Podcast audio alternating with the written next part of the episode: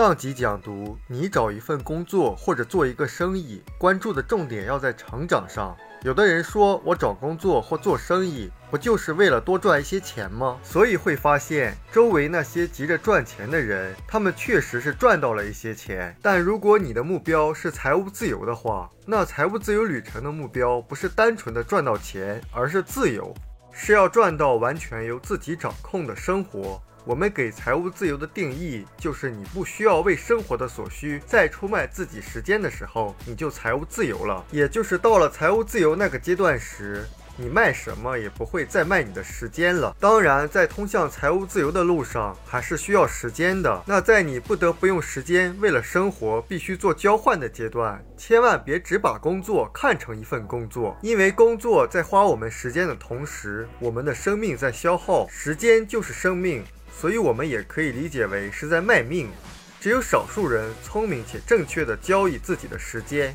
才能够最终获得财务自由。实现财务自由的根本是一个人成长到成熟的过程，因为实现财务自由是需要自律和延迟满足，而这些和我们基因里的东西是相违背的。人的基因还落后于人类文明的进程。那些实现财务自由的人，就是依靠思想的力量突破了基因对我们的控制。所以，我们为了成长，必须要选择，而选择判断的标准只有一个，也就是我们选择工作选。选择生意判断的标准只有一个，就是你做的事情能不能让你积累更多的能力。我们所处的环境是不是关注我们的成长？是不是有一个培养人的文化？我们每个人都会经常接到快递，会看到很多年轻人把自己的时间非常廉价的就出卖了，然后他做的事情是完全没有能力积累的事情。那他们以后怎么办？有的人可能会觉得那样比做别的事情赚钱会多一些。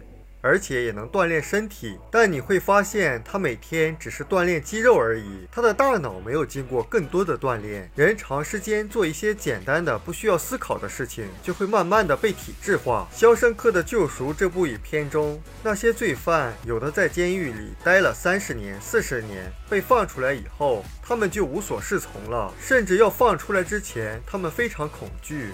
要伤害狱友，然后想办法把自己留在这个监狱里，这个就叫体制化。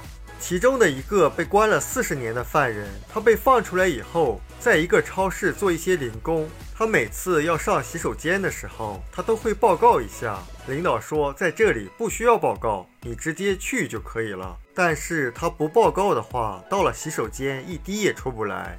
因为毕竟报告了四十多年，人的大脑已经完全固化了。还有一种跟实现财务自由矛盾的交易时间的策略，就是追求稳定的收入。想想稳定是啥意思？就是没挑战，不需要突破，也就不需要成长，不需要学习积累，就像温水煮青蛙一样。有的人还以安稳且没有什么事干为自豪，因为没有成长。所以一辈子就没有办法跨越财务自由。像类似幼儿园或者小学、中学的老师，他甚至几十年都教着同样的东西。所以即使有财务自由的心，如果业余时间不去成长的话，结果只是原地踏步。再努力，没有能力积累的努力就是原地踏步。所以每一次选择，每一个选择都要从能力积累的角度出发。比如，有的人选择创业。喜欢选择自己做，或者是选择一些小的公司。实际上，创业成功的关键不是你做什么事，而是你会成为什么样的人在这个过程。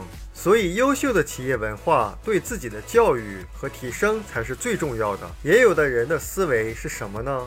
说我不具备这个能力，所以我不能去选择。他认为能力可能已经定型了。这么想的话，就使人们能够学到新能力的可能性越来越低，就限制住了自己。而真正正确的思考是什么？就是这个选择能够帮助我完善哪个已有能力，能够让我获得什么新的能力。我们书友会希望用十五年时间带动一亿人读书，改变思维，思考致富，和一千个家庭共同实现财务自由。快来加入我们吧！